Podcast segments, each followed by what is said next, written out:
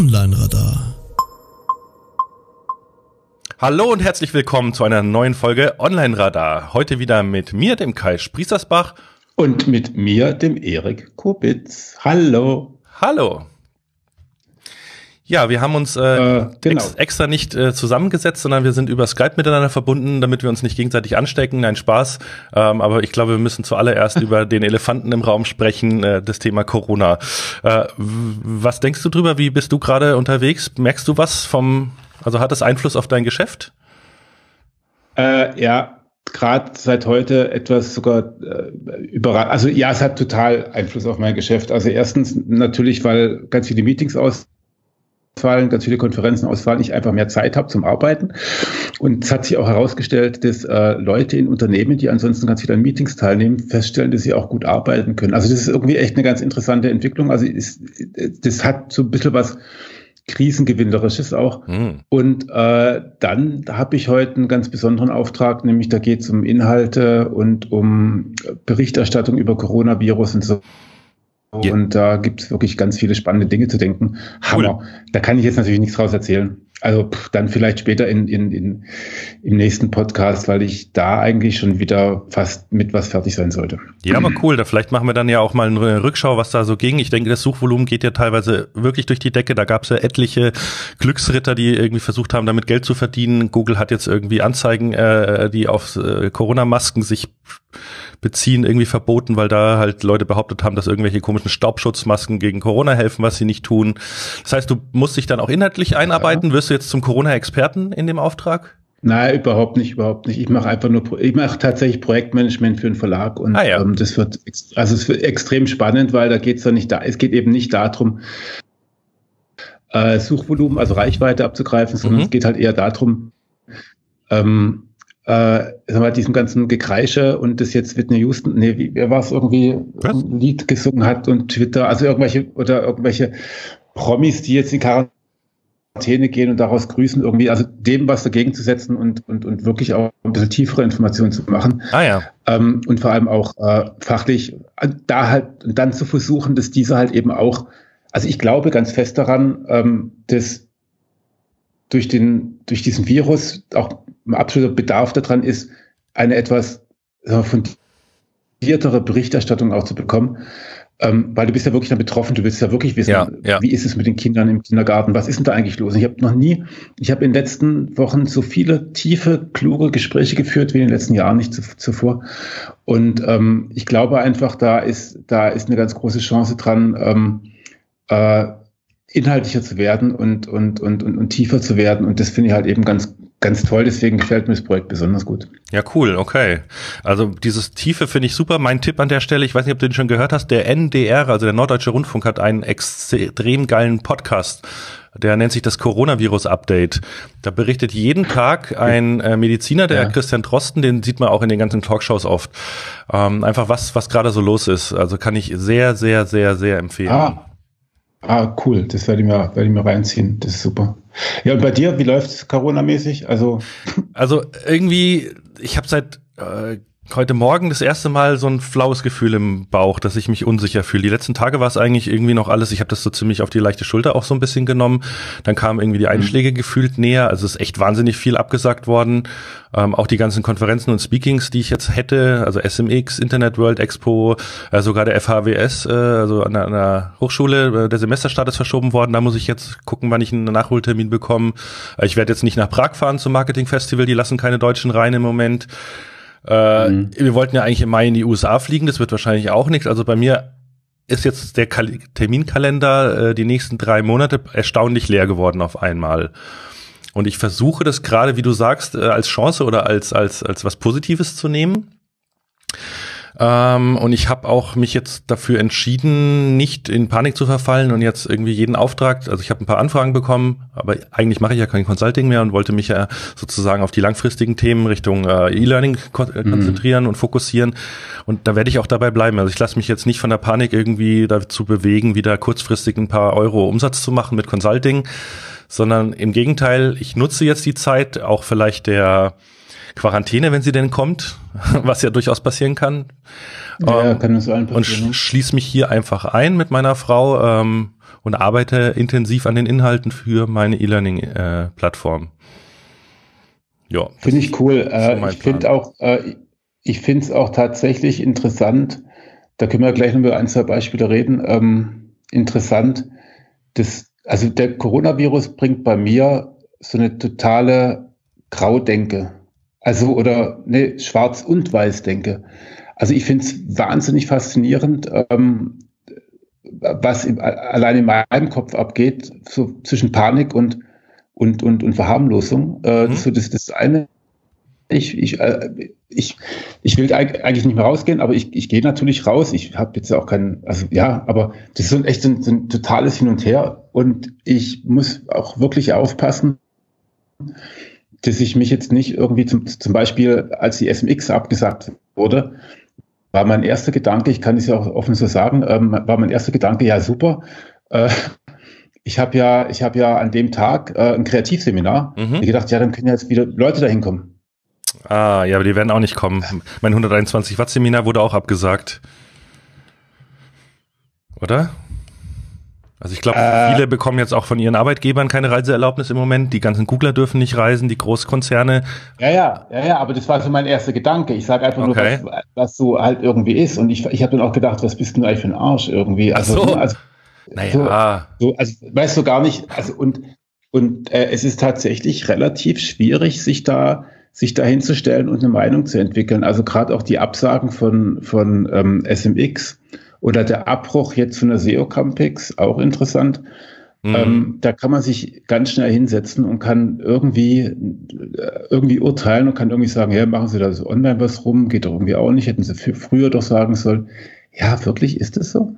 Also ich finde, ich finde, äh, da hat gerade kein moralischer Zeigefinger mehr irgendeine Schnitte und das finde ich wahnsinnig angenehm, dass ich das bei den meisten meiner Gesprächspartner auch genau das so sehen kann. Ja. Dass fast alle sagen, boah, äh, was fangen wir jetzt damit an? Also diese Ratlosigkeit ja, ja. ist, glaube ich, allen mal richtig gut. Ja, ich hatte genau die Diskussion heute beim Frühstück mit meiner Frau. Ähm, weil die sind natürlich auch, die war ja auch schon mit mir auf drei oder vier Campixen.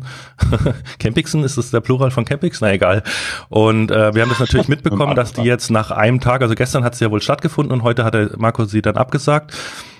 Mhm. Und dann haben wir auch diskutiert, so, äh, ist es nicht eigentlich zu spät, weil es sind ja schon alle da, die haben sich ja gestern alle schon äh, ausreichend, naja, hätten infizieren können. Ähm, hätte man es im Vorfeld absagen müssen, dann kommen auch auf Facebook und auf äh, ja doch hauptsächlich auf Facebook kam ja dann so die Diskussion, auch Vorwürfe an den Marco.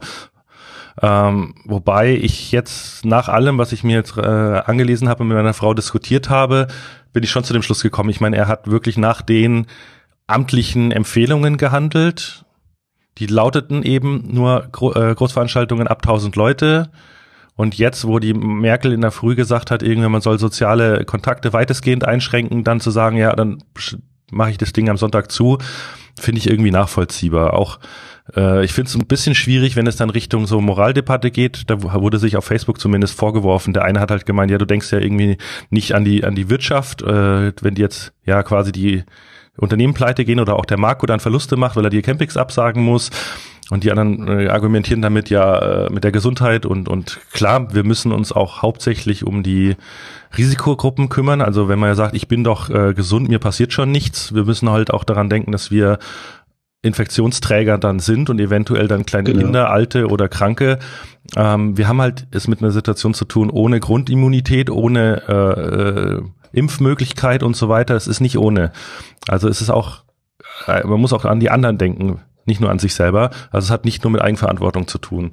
Aber gut, Nee, aber es hat auch nicht, also es ist auch Thema Wirtschaft und ich, äh, ich erwische mich ja auch bei ganz komischen Gedanken irgendwie, dass dann äh, irgendwelche, irgendwelche Wirtschaftsprogramme aufgelegt werden sollen, die dann halt, und dann denke ich mir, ach scheiße, und wenn ich jetzt irgendwie meine, wenn meine Aufträge abgesagt werden, dann, dann werde ich kein Wirtschaftsprogramm bekommen, wo ich dann irgendwie so Neidgefühl.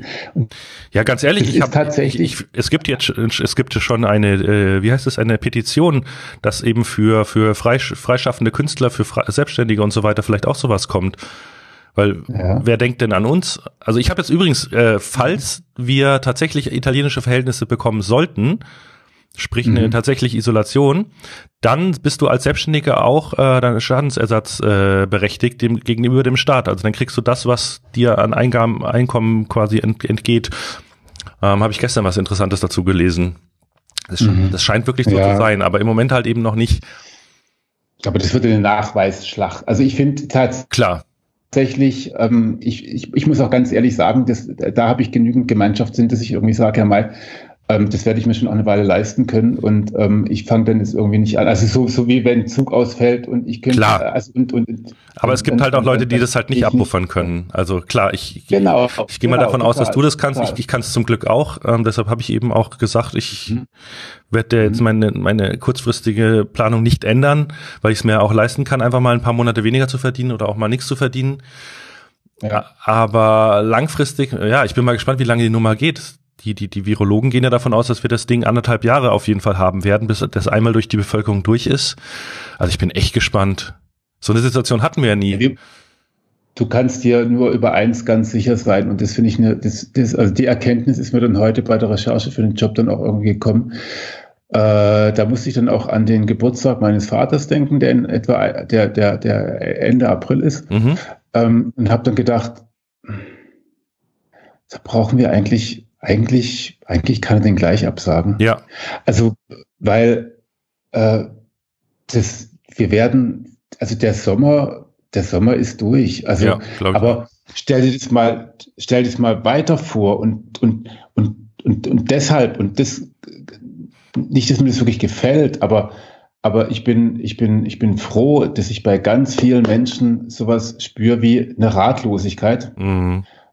Nicht so ein Krisengewinnertum, wo man dann halt irgendwie, also ich kann dir, ich kann dir mal ganz kurz eine E-Mail vor, vorlesen. Ja. Die, die, die, war, die war echt ziemlich cool, fand ich. Äh, ich muss die gerade nochmal suchen hier. Äh, das war, das war echt total geil. Die habe ich gar nicht selber bekommen, sondern ein Kunde von mir. Und der, der hat eine E-Mail bekommen von jemandem, äh, der hieß Coronavirus und Homeoffice. Und jetzt kommt in einem wirklich radebrechenden Deutsch. Äh, ich lese mal einen Absatz vor. Wir verfolgen die Entwicklung rund um das Coronavirus sehr genau und haben entsprechende Vorkehrungen getroffen. Somit können wir den SV und Datenschutzbereich auch in besonderen Situationen wie jetzt uneingeschränkt aufrechterhalten. Also der berät, der berät zum Thema Datenschutz und sagt, weil Corona ist, braucht ihr mich jetzt. Also ich kenne mich genau. total gut aus. Ihr wollt es. Das ist eine Frechheit, oder? Ja, das ist halt genau diese opportunistische Scheiße, die wir aber immer sehen. Also in jeder Krise gibt's auch immer Gewinner, welche die zu Recht Gewinner sind, weil sie Gutes tun und welche die halt so eine Situation schamlos ausnutzen. Ist halt so. Also finde ich wirklich also bestürzend sowas. Ja. Und aber das, davon habe ich jetzt allerdings noch nicht so wahnsinnig viel gesehen. Ich habe jetzt, ich, meine, ich bin jetzt ja auch, ich lese auch nicht auf Facebook, also echt nicht.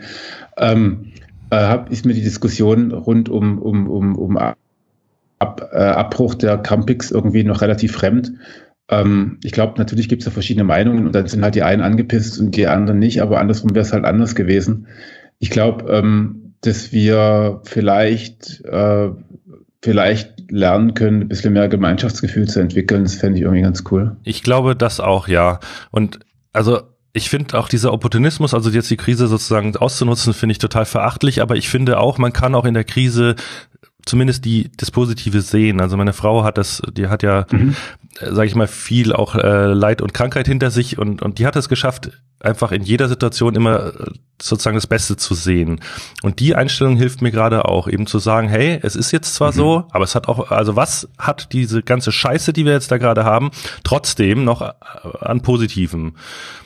Und das ist eben, hey, wir, wir, wir entschleunigen gerade, wir haben endlich mal eine Ruhe, kommen mhm. wieder zu uns, können wieder nachdenken, äh, sind nicht ständig unterwegs. Ähm, ja, also das, das ist auch immer eine Chance. Im, ist so blöd, aber im Chinesischen ist das Wort Krise und Chance dasselbe. Also da muss ich die ganze Zeit dran ja, denken. Ja. Ähm, Naja, wobei halt, das gilt für alle, die nicht betroffen sind. Ne? Natürlich, natürlich. Das ist halt das Problem bei der Sache. Ich, ich habe jetzt gerade eben eine E-Mail bekommen. Ich habe blöderweise meinen Posteingang wieder aufgemacht, um diese E-Mail zu suchen. und dann schreibt mir Google, Google My Business äh, eine Mail und da ist das immer dann so auf einem ganz schmalen Grad unterwegs. Ist Ihr Unternehmen vom Coronavirus betroffen? Sehr lustig, dass die mir das gerade jetzt schreiben. Mhm. Und äh, dann schreiben sie hin, gegebenenfalls über neue Öffnungszeiten informieren. Und dann habe ich so ja. gedacht, eigentlich geil. Ja.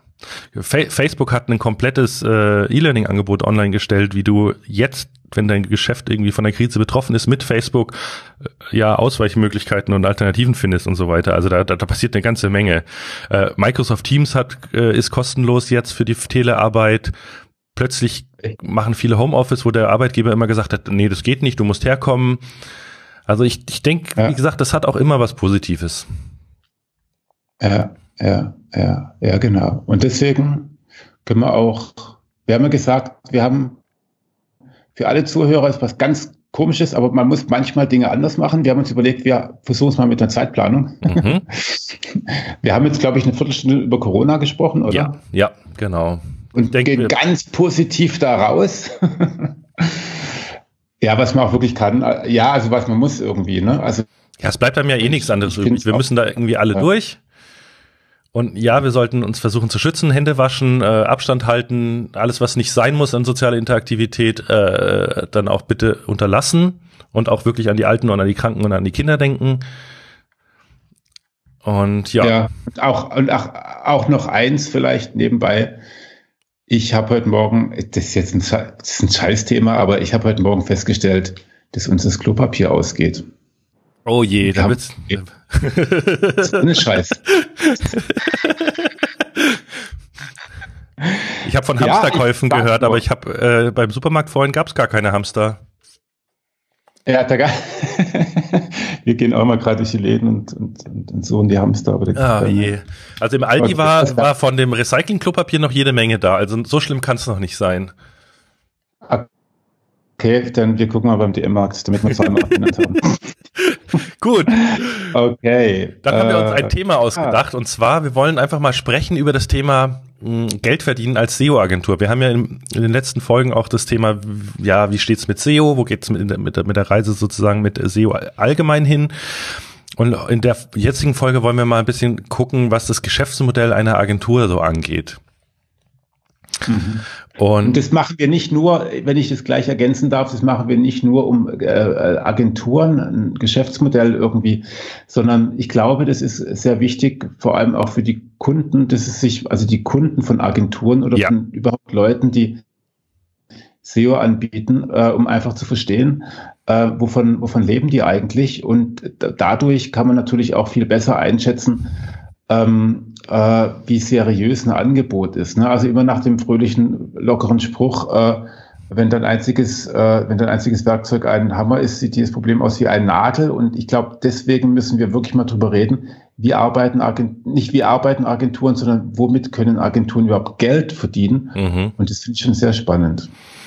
Ja, ich finde es irgendwie spannend. Also bei mir ist es jetzt äh, zu dem Thema gekommen. Äh, wir hatten es ja auch in der letzten Folge, dass der, der Marco Young in seinem Podcast, der hat ja irgendwann vom Agentursterben gesprochen. Ähm, dass er davon ausgeht, dass jetzt die meisten SEO-Agenturen irgendwie bald am Ende sind und ja, äh, ich habe dann auch ähnlich gedacht wie Bastian Grimm zum Beispiel auf, von Peak Ace, der hat dann auch gemeint, ja, wenn die ganzen Kackagenturen äh, jetzt sterben, ja bitte, dann macht mal hinne so von wegen, weil ich habe den Eindruck, dass es ja, weil weil ich habe genau den gegenteiligen Eindruck. Also ich habe das Gefühl, dass es für für eine Agentur, für eine gute Agentur äh, eigentlich so gut ist der Markt wie noch nie, kann ich wirklich so sagen. Also ich weiß es von der Eology, ich weiß es auch von zwei größeren anderen Agenturen tatsächlich dass es eigentlich das Geschäft so gut ist wie noch nie. Ich meine, klar, jetzt vor Corona, das, wir wissen jetzt nicht, was kurzfristig kommt, aber es ist ganz ja. im Gegenteil so. Ähm, und dann habe ich versucht, den Marco nachzuvollziehen und zu verstehen, was er meint und wieso das seine Sicht ist. Und dann bin ich über einen Podcast gestolpert, der ist letzte Woche rausgekommen. Da hat er im, äh, in einem Podcast äh, Digitales Unternehmertum erzählt, so seine Geschichte vom Publizist zum Unternehmer. Und das hatte er 2018 schon mal gemacht, den hatte ich auch gehört. Aber diesmal hat er was verraten, sozusagen, dass er, naja, als er angefangen hat, sich mit dem Thema SEO beschäftigt hat wegen seinem seinem Tintendrucker-Shop und dann in die Agentur äh, oder als Dienstleister, er hat sich als Agentur dargestellt, war aber nur als äh, Einzelkämpfer, das habe ich anfangs auch gemacht, das ist jetzt glaube ich auch nicht verwerflich, aber er hat tatsächlich gesagt, er hat äh, monatlich so eine Basisfee genommen und dann pro Ranking äh, auf Seite 1 pro Keyword abgerechnet. Und das hat mich ehrlich gesagt ein bisschen schockiert, aber jetzt verstehe ich halt auch, warum er immer davon ausgeht, dass alle SEOs so gearbeitet haben. Er hat dann auch irgendwann mal im Podcast gesagt, ja, und jetzt tun alle so, als wären sie schon immer white gewesen und wir haben doch alle irgendwie Dreck am Stecken, jetzt mal ganz übertrieben äh, gesagt. Und ich habe immer gedacht, er meint, er hat immer so gemeint, so dieses, äh, dass wir alle mal Links gekauft haben und so. Und, und mhm. also äh, ich glaube, ja, ich glaube, da muss ich, wenn ich, also das ist jetzt vor allem jetzt haben wir über Marco gesprochen, vor allem mhm. deswegen, weil er jemand ist, der auch äh, offen und frei genug ist, darüber zu sprechen. Und sehr laut in dem Thema, ja. Genau. Sehr laut ist und das auch und das auch und das auch tut und dafür müssen wir ihm im Prinzip nicht im Prinzip, sondern dafür müssen wir ihm dankbar sein, weil ja. ich kenne nämlich noch äh, 300 andere, äh, die immer noch mit viel fieseren Mitteln äh, äh, ganz arg schlimme Sachen machen und ähm, und, und, und, und für die möchte ich Marco jetzt gerade gar nicht hinstellen, weil er ist wahrscheinlich auch anders arbeitet. Ich habe keine Ahnung, wie die, nee, nee, also so Marco momentan ich, arbeitet. Ich hoffe, das ist jetzt nicht falsch rübergekommen. Also ich möchte Marco ja, überhaupt, ja, nee, überhaupt nicht in die Ecke stellen. Es gibt, es gibt diese Agenturen, also reden wir doch mal offen darüber. Es gibt Agenturen, die verdienen ihr Geld so, dass sie einen sehr, sehr großen Vertrieb haben. Die machen teilweise, äh, ja, nennt sich Kaltakquise, also Cold, äh, Cold Calling, Callcenter, die telefonieren irgendwelche Firmen durch, versuchen sich durch den richtigen Ansprechpartner durchzutelefonieren, machen das teilweise auch mit Postwurfsendungen, um irgendwie Kontakte zu kriegen, erzählen denen irgendwas von SEO und verkaufen denen irgendwas. Dann haben die also einen sehr starken Vertrieb und die haben eine sehr starke äh, Legal-Abteilung, weil die haben sehr gute Verträge. Auf gut Deutsch, äh, du als Kunde hängst da drinnen für meistens zwei Jahre, musst bezahlen und was dir vertraglich an Leistungen zugesichert wird, ist sehr, sehr dünn, sagen wir es mal so. Und dann ist das Geschäftsmodell quasi, den ganzen Scheiß äh, irgendwie mit Freelancern oder vielleicht ein paar einzelnen äh, Inhauslern oder, oder Agenturangestellten irgendwie abzuarbeiten, aber möglichst viel rein und mit möglichst wenig Arbeit äh, einfach abzukassieren. Und es gibt auch eine ganz einfache Möglichkeit, das, das zu machen. Ich stand auch mal kurz vor der Entscheidung, äh, ob ich, ob ich äh, meine Agentur, die, die ja mal größer war als, mhm. als jetzt, äh, ob ich die damit auch äh, weiterführe führe, nämlich indem er relativ schnell relativ viele Kritikpunkte an Webseiten ähm, aufzählt. Äh, natürlich gut unterstützt von, von, von im Prinzip geilen Tools wie Write oder, oder, oder Spider oder Systrix oder wer auch immer alles irgendwie jetzt hier so diese, diese langen Listen von, von 404-Fehlern und sowas macht, mhm. äh, dann schickt man das dann an die und sagt, äh, gebt uns Bescheid, wenn ihr es umgesetzt habt. Mhm. Ähm, und äh, nimmt dann monatlich dafür fürs Warten irgendwie einige, einige hundert Euro. Genau. Äh, davon kann man eigentlich ziemlich gut, kann man, und dann schickt man einmal im, im, Monat noch ein Reporting rüber und nimmt dafür Geld. Und ich, ich muss tatsächlich sagen, äh, wir reden hier nicht, nicht von irgendwelchen äh, bekannten Agenturen, die halt einfach auch Dreck verkaufen, sondern ich, ich rede hier tatsächlich, äh, das weiß ich von einigen Kunden, die halt vorher auch schon beraten wurden, von echt internationalen Top-SEOs. Ja, also das, das muss man auch mal sagen. Also es gibt die Agenturen, von denen, von denen sieht man und hört man sozusagen in der Szene, in Anführungszeichen jetzt, nichts. Also die sind nicht auf Messen, die stellen nicht aus, die, die schreiben keine Fachartikel mhm. und so weiter. Die, die fliegen so, so ein bisschen unterm Radar. Da gibt's aber auch seriöse, da gibt's aber auch unseriöse. Aber wie du richtig sagst, auch bei denen, wo man meinen sollte, sie sind seriös, weil sie eine hohe Sichtbarkeit haben oder bekannt sind, ähm, da habe ich mhm. hintenrum auch schon Dinge erfahren, wo du wirklich vom Glauben abfällst und auf dem Arsch landest weil dann, wie du sagst, ja, so, so, so eine Standard, äh, also einer der größten in Europa habe ich einen Standard, äh, eine SEO-Analyse gesehen, die richtig Geld gekostet hat und das war im Prinzip, also oh, das, das war, das war weniger wie Write einmal, einmal durch. Bilder, Bildschirmbilder aus der Google Search Konsole. Ganz ehrlich, das habe ich für ja die Nummer genau davon hast du mir mal erzählt. ja. auch schon gesehen und also ja. da wird's mir wird da wird's ja. mir wirklich übel. Ja. Und dann und also da muss ich echt sagen, das ist halt also auch da muss man sich dann die Frage stellen, was liefert ihr mir hier eigentlich? Hm. Ähm, wie viel, wie oft kann ich denn eine technische Analyse irgendwie bekommen? wer hilft mir beim Umsetzen? Also, ne, und dann, und dann, und da kann ich dann wieder, kann ich wieder jeden verstehen, der sagt, naja, äh, Agenturen könnten auch sterben, weil am Ende des Tages äh, liefern sie ja auch nichts, was irgendwie nicht in dem Tool drinne steht. Ähm, und, und, und da haben wir dann plötzlich das Thema des eigentlichen internes Projektmanagement oder sowas in der Richtung. Ähm, wahrscheinlich effektiver für ein SEO wäre, für, für die, für die, für die SEO-Entwicklung einer Seite wäre, als jetzt irgendwie noch die fünfte Analyse, wie viel, weiß ich nicht, 302 Weiterleitungen irgendwo da sind. Also ich glaube, das ist die eine Hälfte der Wahrheit. Ja. Mhm. Und die andere Hälfte ist, es gab vorher die Möglichkeit als SEO oder als SEO-Agentur dem Kunden was zu verkaufen und ohne seine Mitarbeit seine Rankings positiv zu beeinflussen. Das stimmt. Also ich kenne es wirklich früher noch von äh, auch einer großen äh, Agentur, die zum Beispiel ein großes Forum betreibt, was glaube ich auch jeder SEO kennt. Die haben sich auch einfach ein Unterverzeichnis geben lassen vom Kunden und dann haben die da Seiten aufgebaut und haben da Links drauf geballert und dann hat das Zeug gerankt. Und dann war da teilweise äh, monatlich ja pro, pro Traffic abgerechnet oder pro Rankings abgerechnet oder äh, teilweise Umsatz beteiligt. Und äh, die besten Verträge waren dann die, wenn du dann gekündigt hast, den Kunden, äh, den, den Dienstleister, dann war, äh, hattest du nicht mal mehr die Rechte an den Inhalten, die der Dienstleister dir in dem Unterverzeichnis deiner Domain aufgebaut hat. Dann waren deine Links weg, dein Content war weg und deine Rankings waren weg. Also so Geschichten kenne ich noch, äh, genauso Meetlinks, wenn du nicht mehr zahlst, sind deine Links wieder weg. Ähm, also da ja, das kennen wir alle noch, genau. Gab es die abgefahrensten Sachen. Und diese Modelle sind alle tot.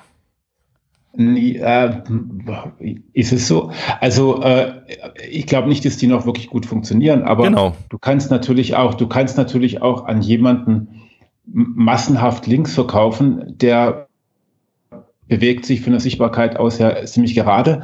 Ähm, und dann kannst du ihm zu sagen, ja, wie wäre es ohne die Links gewesen? Also ja, tatsächlich ja. höre ich, hör ich wieder verstärkt die Stimme Stimme, Stimmen, du brauchst, also ich, ich krieg gerade wieder ständig Link, Link, äh, Link-Angebote, wo ich irgendwie denke, ey, Freund, guck doch wenigstens mal an, wen du das schickst irgendwie.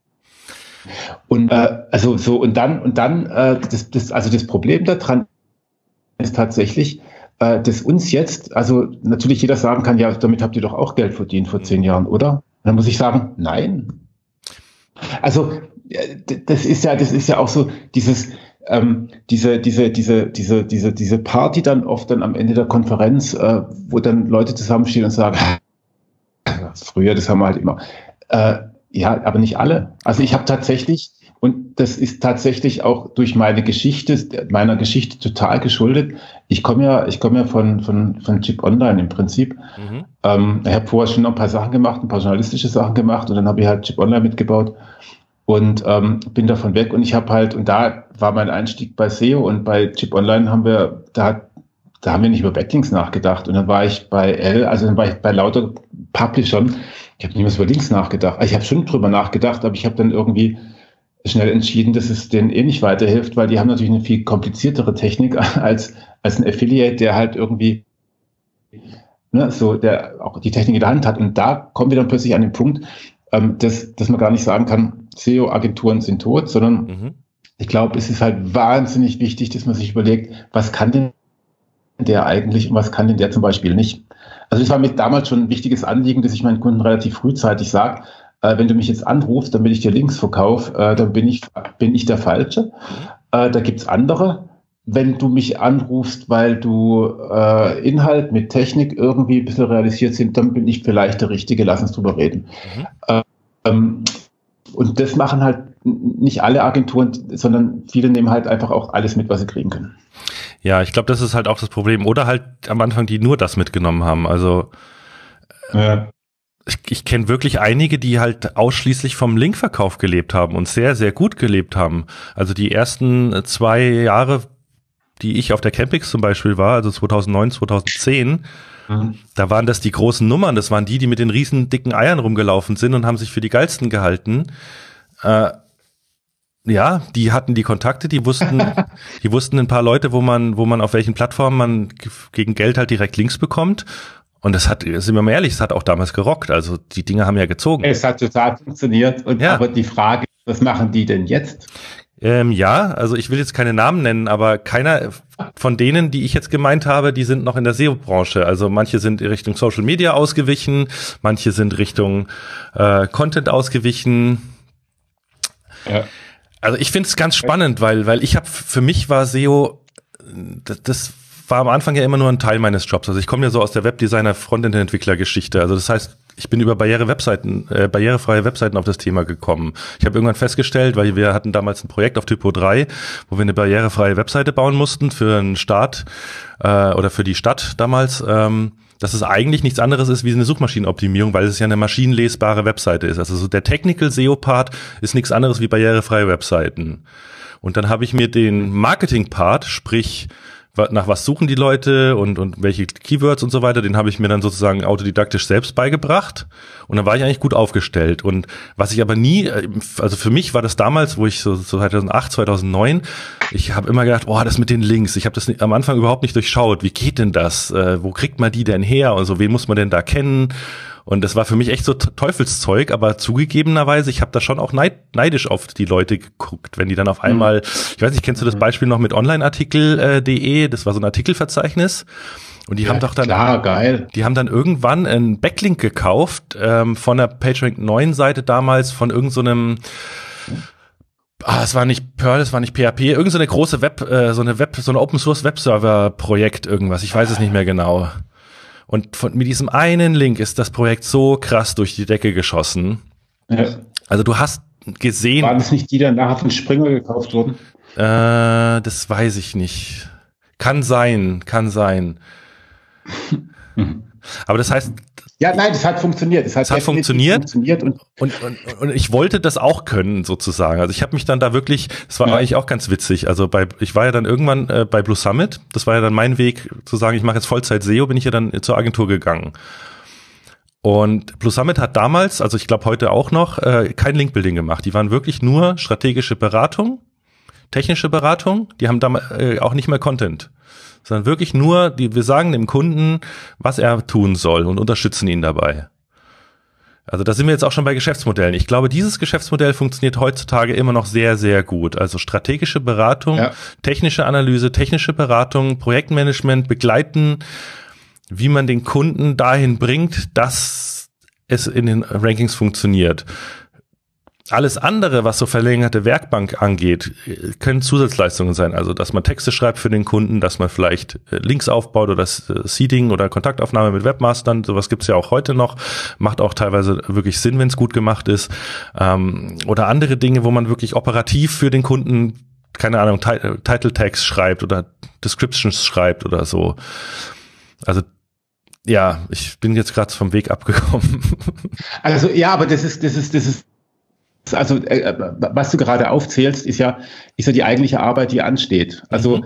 äh, ich glaube, ich glaube, wenn man wenn man über über Bezahlen von Agenturen oder von Freelancern wegen mir auch spricht, mhm. äh, muss man sich überlegen, was was kann denn bepreist werden. Und mhm. das war früher definitiv so, da konntest du Links bepreisen und dann ja. haben die auch funktioniert. Das konnte ich für meine Kunden niemals machen. Also ich war da nicht mal, ich, ja, ein bisschen neidisch war ich schon drauf, aber in einem Projekt habe ich sogar eine andere Link, äh, eine Link-Building-Agentur mit dazugezogen. Aber ähm, äh, aber im, im Prinzip war, ist es halt so, äh, das sind halt, das ist halt niemals ein nachhaltiges Modell für mich gewesen und deswegen habe ich immer den Eindruck gehabt, ich verkaufe den, den Kunden damit nicht was Richtiges, weil, weil irgendwann wird halt Google schlauer. Das war, das war von Anfang an meine, meine These und mhm. ähm, kann ich den Kunden was, was verkaufen, was dann später nicht mehr funktioniert. Und deswegen äh, gibt es halt noch zwei andere, zwei, drei andere Themen, äh, die, die, die, die bepreist werden können. Das eine ist schlicht und ergreifend Beratung, also Consulting, also einfach jemand, der und das kann ein Unternehmer, ein Mittelständler oder so, mhm. und auch ein Konzern, meistens nicht selber, sondern er braucht eigentlich ja. jemanden, der die Technik ein bisschen durch die Gegend scheucht, damit die Seiten, nennen wir es barrierefreier werden oder halt einfach äh, besser gecrawlt werden können. Mhm. Äh, da brauchst du halt tatsächlich jemanden, aber das ist kein skalierbares Modell. Das ist also Problem. Beratung, ja. Consulting ist noch nie in dieser, auf dieser Welt äh, skalierbar. Also es sei denn, du kaufst dir ganz viele Consultants, aber dann wird, dann wird das Ergebnis wieder scheiße. Also ja, aber so. die Leute mit dem Skillset zu finden ist auch total schwierig. Also ganz ehrlich, Linkbilder, die bilde ich dir in vier Wochen, bilde ich dir einen Linkbilder aus. Ja, wahrscheinlich, genau. Hm. Einen SEO-Texter, wenn der vorher schon mal geschrieben hat, den bilde ich dir auch in vier Wochen aus, wenn der schreiben kann vorher. Aber jemanden, der einen Unternehmer so versteht, unternehmerisch denken kann oder einen Konzern und die Strukturen und die Prozesse versteht, der muss ja Ahnung von SEO haben, Ahnung von der Technik haben, Ahnung von Content haben, von Strategie, von Marketing, von Projektmanagement, auch vom Umgang mit Kunden, wie, wie ticken Firmen, wie komme ich überhaupt vorwärts, wie kann, also du hattest ja, glaube ich, auch mal im Podcast gesagt, dass manchmal deine Beratungsarbeit mehr so Händchen halten und zuhören ist als äh, tatsächlich SEO. Ja. Und das ist halt ja, auch Teil der Wahrheit. Aber da, da, ja, da hängst du, da hängst du meiner Ansicht nach äh, die Hürde ein bisschen hoch, weil äh, im Prinzip brauchst du dafür nicht die ganzen Skills, die du aufgezogen, äh, aufgezählt hast, sondern du brauchst eher äh, vor allem Projektmanagement und ähm, also Projektmanagement im Sinne von, ich muss halt die Leute zusammenbringen, die halt miteinander reden sollten. Und ähm, du hast, also ich habe, ich war noch nie in einem Projekt, wo die Leute wo die Leute im Unternehmen Idioten waren, mhm. äh, sondern es war meistens so, dass die, dass die, dass die, also das, das äh, äh, operative Personal ziemlich schlau war. Mhm. Äh, natürlich die eigenen Pfründe immer verteidigt hat, also aus Angst heraus agiert hat. Mhm. Und ähm, die haben dann in aller Regel irgendwelche Anweisungen von oben, weil der, weil der Chef mal bei irgendeiner Konferenz war, haben sie halt irgendwas umgesetzt, was sie selber scheiße fanden. Und äh, meine Beratungstätigkeit, so als so mit meinem Grauhaarfaktor, war eigentlich auch immer, äh, dass ich, dass ich dem Chef sage, äh, komm, lass doch mal die machen. Und, und das funktioniert eigentlich ganz gut. Das Problem ist tatsächlich, da hängt da die Hürde doch relativ hoch, weil so viel graue Haare wie ich hat dann doch nicht jeder. und ich darf natürlich, naja, klar, aber und ich darf natürlich mit dem Geschäftsführer reden, du ja. auch, aber ein, ein, junger Berater natürlich nicht. Der muss dann mit dem, der, also der muss ja, aber vor zehn Jahren war das bei mir auch nicht so. Also bei vor zehn Jahren war ich der, der der Fachabteilung gesagt hat, was was da habe ich das auch noch ja, nicht so geblickt. Ich hab, ich war da mhm. ziemlich naiv. Ich habe gedacht, ja, ich muss denen ja nur sagen, was Google gerne hätte, und dann machen die das. Ja. Das war ja meine naive Idee vor zehn Jahren in die SEO-Beratung sozusagen äh, dann zu gehen. Und bis mir dann ja, äh, nach und nach äh, die Realität gezeigt hat, dass SEO-Beratung halt äh, oftmals sehr wenig mit SEO zu tun hat. ja, total. Also da sind wir oft in, in, entweder in der Technik oder und das ist dann der nächste Punkt. Also ich habe ja aufgezählt, Linkbuilding kannst du bepreisen, du mhm. kannst Beratung bepreisen. Beratung ist schwierig. Äh, weil Gut, du halt kannst Stundensätze nicht, abrechnen. Ja, aber es ist halt nicht skalierbar. Für eine Agentur nee. ist es schwierig. Also für, ja. ich bin zufrieden ja. damit mit meinem Stundensatz, aber eine Agentur wo, wo, wo, wo, wo 50 Leute arbeiten, das ist irgendwie blöd.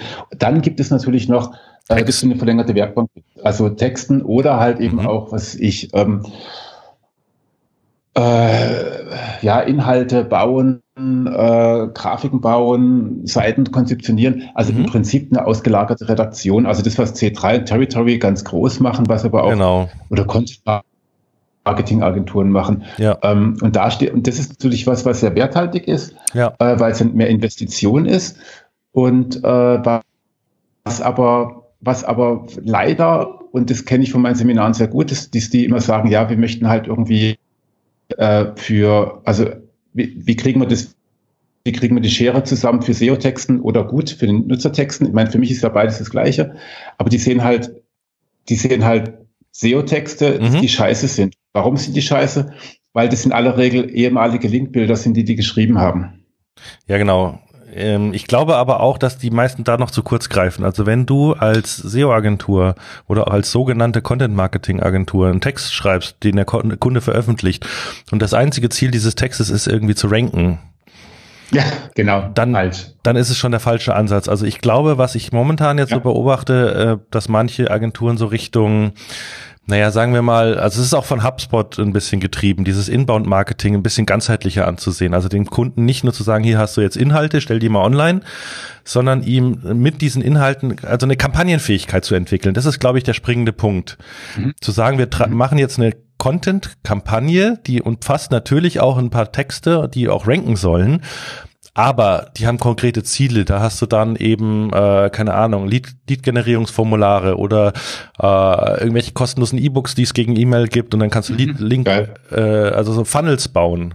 Ich glaube, da wird die, wird die Reise hingehen, dass SEO oder dass eine SEO-Agentur, die dadurch ja auch Leads liefert und dadurch auf einmal plötzlich im, mehr im Vertrieb angesiedelt ist und dann auch viel messbarer ja. ist und viel greifbare Ergebnisse liefert glaube ich, ist viel, ja, hat das viel einfacher auf dem Markt einfach. Ja, ja, das ist, finde ich, das finde ich, finde ich schon mal eine total gute Richtung. Die einzige Krux ist nur, man also, muss dann halt auch wirklich glaub, liefern. Dann muss es halt wirklich rocken. Dann muss der Scheiß ranken, dann muss der Traffic kommen, dann müssen die Dinger konvertieren. Also ich führe immer noch ein bisschen eine andere Diskussion.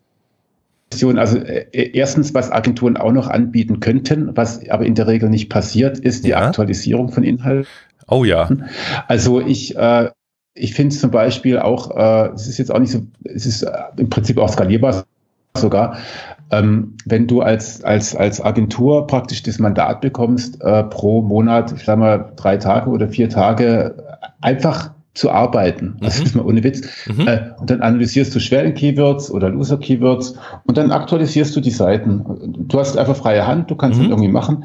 Ähm, das gibt's nicht. Also ich habe Stimmt, das, ja. Ich habe das für den Job letztes Jahr mal versucht anzufragen bei ganz vielen Agenturen, ähm, äh, weil da ging das um einen größeren Stil. Das, da haben die nicht hingekriegt. Also da gab es niemanden, der das, der das machen konnte. Also äh, das, die haben, die haben immer, die haben immer die Preisliste für, für neue Textschreiben irgendwie geschickt. Ich habe mir gesagt, nee, das will ich nicht. Ich will Aktualisierung. Ich will irgendwie das Monitoring bepreist haben und ich möchte gerne, aber das, das machen die nicht. Das und ist das auch super, super schwierig. Aber jetzt versetz dich doch mal in die äh, Lage eines Redakteurs in so einer SEO-Agentur-Redaktion, der eben gelernt hat, nach einem Briefing immer Texte, neue Texte zu produzieren.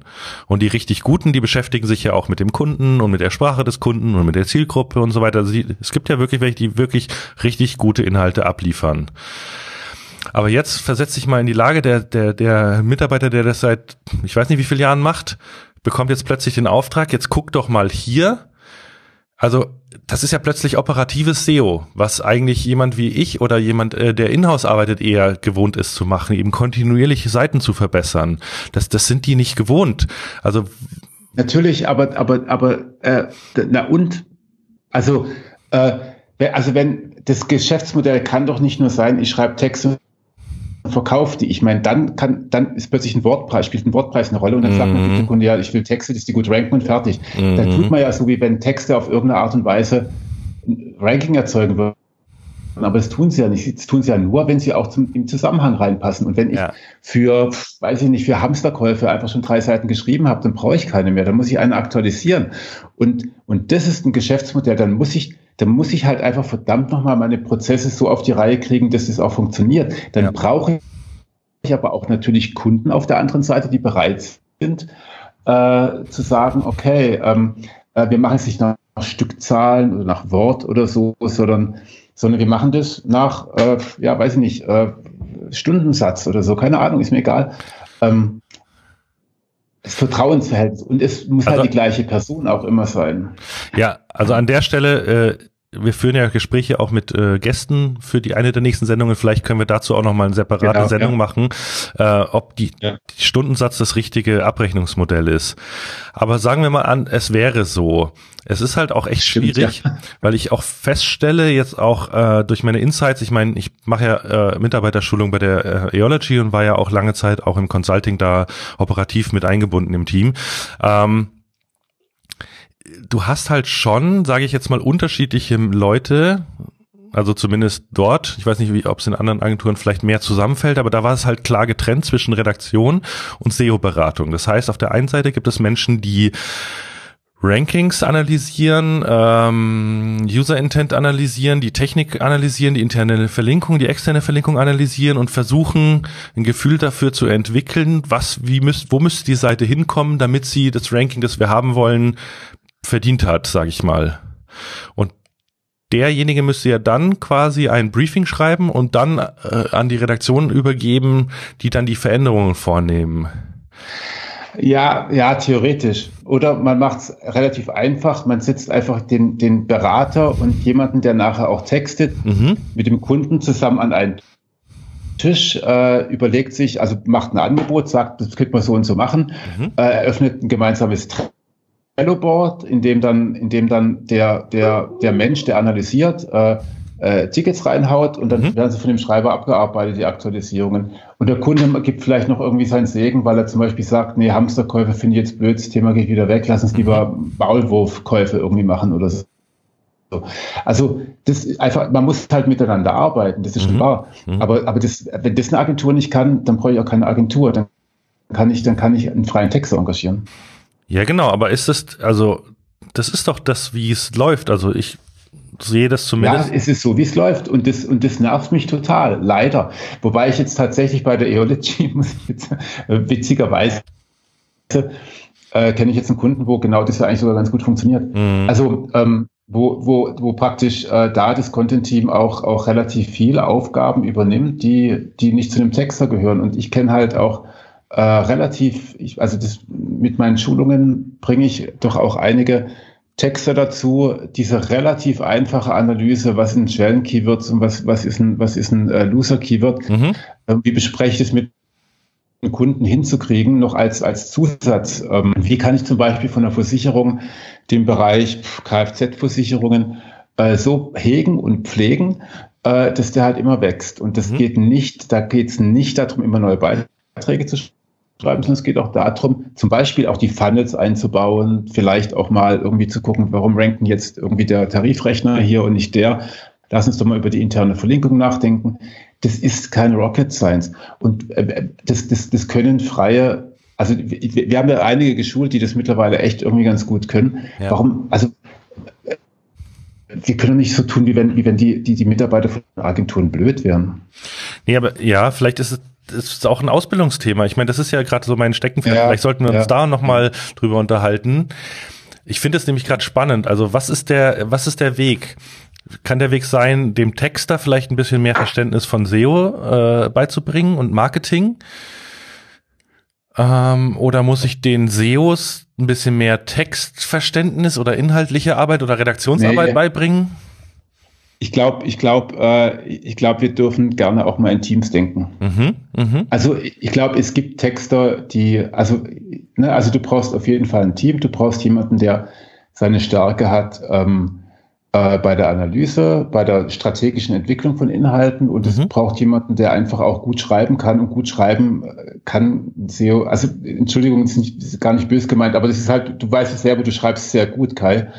Ähm, Aber nicht für Kunden, nur für mich, mich selber, glaube ich, sonst würde das nicht funktionieren. ja, ja, das ist halt eben das Problem. Du, du bist dann halt irgendwie, das ist ja auch eine Ausbildung, das ist hm. ja auch, das ist ein Volontariat, kannst, du kannst nicht einfach sagen, so und jetzt bist du, du warst Linkbilder, ich meine, das ist ja vielfach passiert und das ja. ist Schwachsinn. Ja. Äh, so, das heißt, äh, du hast Spezialisten, und, aber das, das Menschen innerhalb von Unternehmen, auch innerhalb von Agenturen als Spezialisten, du hast ja auch kein, der, der, der Texter kann ja auch keine Grafik bauen. Ich meine, das muss der mhm. natürlich auch nicht. Sondern da gibt es ja Leute, die sich darum kümmern. Es gibt einen Designer, es gibt einen, es gibt einen, äh, weiß ich nicht, alles Mögliche. Und äh, das finde ich halt irgendwie, vielleicht wäre das eine Idee für, für eine Agentur, da auch äh, Teams bereitzustellen. Oh, das ist aber ein sehr schöner Punkt. Du hast ja vorhin gesagt, dass die, die immer dieses Neuproduzieren und immer so diese eingeschränkte, das ist ja nur ein Pfad, den die Agentur kennt irgendwie. Ja. Keyword rein und ein Text raus. genau. Allein das Thema Bild und visuelle Inhalte. Also das ist zum Beispiel was, wo ich dem Marco da sehr dankbar bin, dass er das Thema ein bisschen größer getrieben hat. Also auch mal multimedial zu denken, inhaltlich. Mhm. Ja, da, total. Da, äh, sage ich jetzt mal ganz blöd, scheißen die meisten Agenturen halt auch schon ab, weil sie halt nur irgendwelche Textaffen da haben oder irgendwie auf, auf äh, Textplattformen äh, ihre Inhalte einkaufen. Aber so ein Thema halt ja. mal mit Grafiken, mit, mit Schaubildern, mit vielleicht auch dynamischen Geschichten. Ja, es gab dann, weißt du noch, die, als die Infografiken so gut fürs Linkbuilding funktioniert haben, wo plötzlich die ganzen Infografikbuden ja, aus dem Boden gestampft sind. Es sind halt immer diese scheiß One-Trick-Ponys. Ja. Oh, oh, SEO-Text funktioniert, wir verkaufen jetzt SEO-Text. Oh, Infografiken funktioniert gut, wir machen jetzt Infografiken. Ja. Genau. Ah. Und das wäre halt schön, das, und äh, da redet man halt jetzt, also das Problem ist tatsächlich, ich glaube, da kann ich einen Jens zitieren, Jens Faultrat mhm. vor wahrscheinlich zehn Jahren oder so, äh, der irgendwann mal gesagt hat, das Problem ist tatsächlich, wenn SEO draufsteht. Mhm. Ähm, weil, weil wenn du dir, wenn du dir bei einer Content-Marketing-Agentur ähm, ähm, ein Konzept, also wenn du, du bist, was weiß ich, du bist Roland Berger oder du bist halt irgendjemand und du gehst dann halt irgendwie zu, zu einer Content-Marketing-Agentur wie Territory oder so. Mhm. Und dann, dann, was machen die? Äh, sofort, die stellen Teams zusammen und die reden dann über, also sie reden teilweise auch totalen Unsinn daher mhm. und nehmen unfassbar hohe Preise, die unverschämt oh, ja. sind, also wo ich dann schon wieder, wo ich dann schon wieder aussteige, aber, aber die machen es halt an dem Punkt schon auch richtig. Also die, die überlegen sich nicht, äh, der Kunde will mehr SEO-Traffic haben, sondern die fragen erstmal, warum willst du mehr SEO haben? Also was hat das mit deiner Marke zu tun? Mhm. Äh, lass uns doch mal bitte darüber sprechen. Und vielleicht ist es ja auch manchmal sinnvoll, Inhalt auch einzukaufen. Also wo ist der Typ von SEA oder von Performance Marketing? Der gehört ja auch vielleicht mit ins Team. Und das können Agenturen, also große 360-Grad-Agenturen oder so, eigentlich ziemlich gut. Die kosten dann wahnsinnig viel Geld. Mhm. Aber so eine, so eine, so eine mittelgroße Agentur, ich weiß gar nicht, wie es die, die erfolgreich sind, machen. Äh, ich glaube schon, dass die nicht irgendwie so, äh, also Keywords rein, Texte raus und sonst guckt es keiner an, sondern die reden schon noch erstmal. Das genau, heißt, das haben, meine ich ja. Die, ja. Ich glaube, diese Agenturen, genau. die Marco meinte mit die sterben, das sind eben genau die, die halt eben in ihrem, ja, es ist Mindset. Die haben im Mindset immer noch, ich, ich als SEO-Agentur muss, Kunde gibt mir Geld, ich liefere Rankings so. Und wer, ja, und wer sich auch von diesem Mindset nicht frei macht und das eben mal so angeht, so von wegen, ja, wie können wir denn sinnvoll mit dem Kunden zusammenarbeiten? Wie können wir dem wirklich helfen? Was muss der Kunde uns auch liefern? Es ist jetzt äh, kein, keine Einbahnstraße. Es ist, wie du sagst, wir brauchen Teams und in, in jedes Team gehört ja auch mindestens mal ein Mitarbeiter des Kunden, der wirklich mitarbeitet, der mitdenkt, der Feedback liefert, der Know-how äh, äh es sind so interne, so, das ist so wichtig, so wichtig. Die, die Inhausler wissen das, wie wichtig es auch ist, die Arbeit nach innen. Leute ins Boot holen, überzeugen, rechtzeitig äh, ja. Dinge. Ah, da. Das. Ja, ja. ja, ja, das ist halt tatsächlich auch das Problem, dass dann halt, dass halt dann auch Glauben gemacht wird, äh, man könnte, man könnte ein Thema wie SEO auslagern. Mhm. Ähm, weil das Problem fängt doch schon auch daran an, dass wenn du jetzt mal angenommen, du hättest jetzt ein, eine sehr erfolgreiche Agentur und die würde oder auch einfach eine erfolgreiche SEO-Abteilung wegen mir und die wäre mal richtig erfolgreich. Die würde richtig für gute Rankings, für eine extrem hohe Sichtbarkeit und extrem hohe äh, äh, ähm, Sichtbarkeit von einzelnen, bei einzelnen Keywords sorgen. Mhm. Ähm, ja, und also was, was passiert denn dann? Dann kommen die Leute auf, auf, auf, auf, auf Webseiten, die möglicherweise ziemlich lahm gestaltet sind, weil der Typ von der Grafik hat ja keine Zeit, ähm, wo vielleicht auch überhaupt kein ordentlicher Funnel drauf ist, weil der Typ vom, von der Conversion-Optimierung war ja auch nicht da. Und der Texter, der muss ja, muss ja billig gemacht werden. Deswegen mhm. hat man sich, hat man sich einen Cent äh, pro Worttext gekauft. Das ist einfach eine Scheißseite. So. Und es kommen die meisten Leute, die zu, dies, die zu diesem Unternehmen kommen, also per, per, per, per Google, mhm. die kommen dann auf solche Dreckseiten. Das ist doch, das ist doch Mist. Das ist ein guter Punkt. Selbst wenn die Scheiße noch so funktionieren würde, wäre es trotzdem noch Scheiße. das ist echt, ja. Aber dann drehen wir, dann drehen, dann drehen, äh, drehen wir den Spieß doch mal um. Also ich habe mir ja. gerade die Frage gestellt, wie würde ich heute, wenn ich heute eine neue SEO-Agentur gründen würde, wie würde ich mich aufstellen? Oder sagen wir mal so, was würde, nehmen wir mal an, Accenture hat zum Beispiel jetzt auch SEO-Spezialisten. Wie gehen die denn an so ein Thema ran? Ja, das weiß ich nicht, aber ich, ich könnte mir, pass auf, ich habe, also wir haben ja erstmal, lass uns noch mal ganz kurz eins aufräumen und zwar, mhm. wir haben gesagt, man kann Links, Links bepreisen, das finde ich auch total, äh, das finde ich sogar legitim. Also ich, äh, man, Echt, findest du? Nötig, aber ich finde das eine Katastrophe. Ja, pass auf, pass auf. Ich, ich verstehe Link-Building halt anders. Für mich ist Link-Building auch eigentlich Pressearbeit. Ja, genau. Also, aber da, bei Pressearbeit kannst du doch auch keine Presseerwähnung bepreisen, sondern du bepreist die Zeit, in der du dich Mühe gibst, diese Erwähnungen zu bekommen.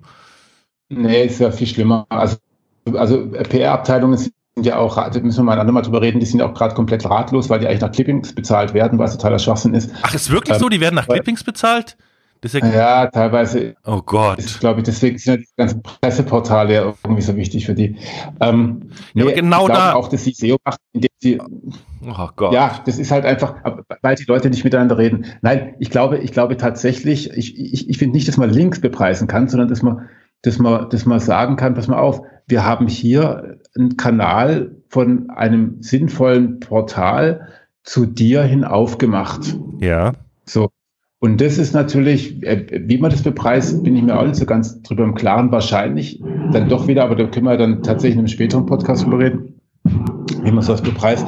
Das ist das eine. Das zweite, also praktisch die Öffentlichkeitsarbeit. Das zweite ist tatsächlich äh, technische und. Äh, wer zieht denn da bei dir gerade um? Ich verstehe dich nur noch ganz schlecht, Erik. Äh, ja, mein, mein, mein Hund äh, krummelt gerade so ein bisschen. Also. Das hat sich so angehört, als würdest du irgendwelche äh, Tische rücken. Nee, das, äh, der, der, der, der krummelt gerade. Der hat sich gerade seinen, seinen kleinen ähm, Dino genommen und rennt damit durch die Wohnung. ähm, das zweite ist dann tatsächlich die, die strategische und technische Beratung und das würde ich wahrscheinlich nicht immer unbedingt von der gleichen Person machen lassen. Mhm.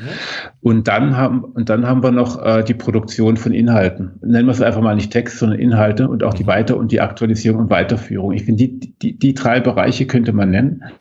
Was mit Strategie und Analyse? Das würde heißen, wenn ich, genau, meine ich ja mit der, mit der Beratung dann. Achso, aber du hast, das hast ja, jetzt mit Technik in einen. Ich würde das nämlich nochmal trennen, dass die technische Beratung und die strategische Beratung, auf welche Themen, mit welchen Inhalten und ja. wo rankst du, also auch Reporting, Erfolgsmessung.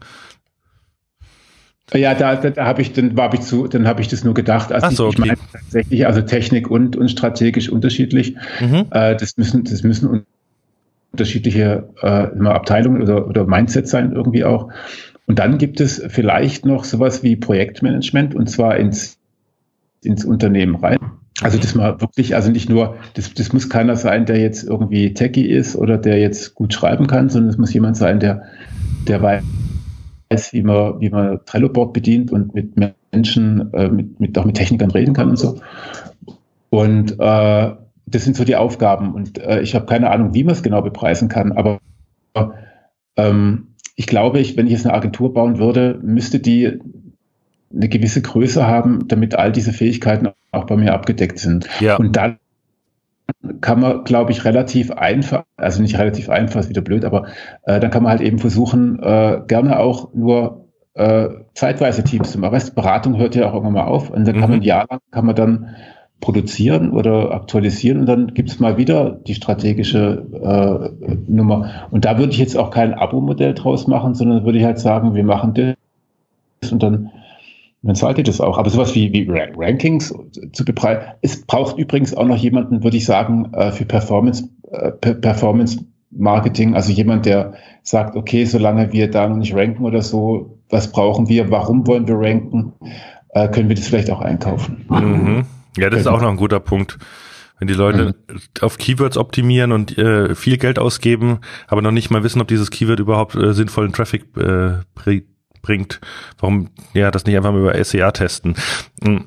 Also ich bin jetzt tatsächlich auf dem Punkt, äh, ich habe mir da, seit ich in Brighton war, ein paar Gedanken drüber gemacht, weil dort habe ich mich mit jemandem unterhalten, ähm, der mir erzählte, dass in den äh, im Vereinigten Königreich, also in England vor allem, die Agenturen häufig so arbeiten, äh, dass sie eben diese Teams haben und diese Mitarbeiter, die Spezialfähigkeiten äh, haben. Also einer macht nur Grafik, einer macht nur Text, einer macht nur Outreach äh, und so weiter.